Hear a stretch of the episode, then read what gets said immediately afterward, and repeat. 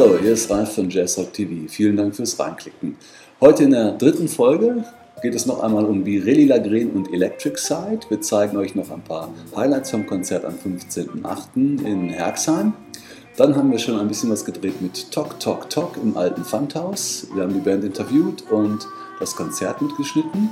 Außerdem an gleicher Stelle, auch im alten Pfandhaus in Köln, haben wir das Konzert von Bob James und einer ziemlich fantastischen Band aufgezeichnet. Davon gibt es dann was in der übernächsten Folge. Dann möchte ich euch empfehlen für dieses Mal Brian August Oblivion Express. Sie sind gerade in Deutschland unterwegs. Wer die Chance hat hinzugehen, möge dies tun. Das ist äh, eine fantastische Sache.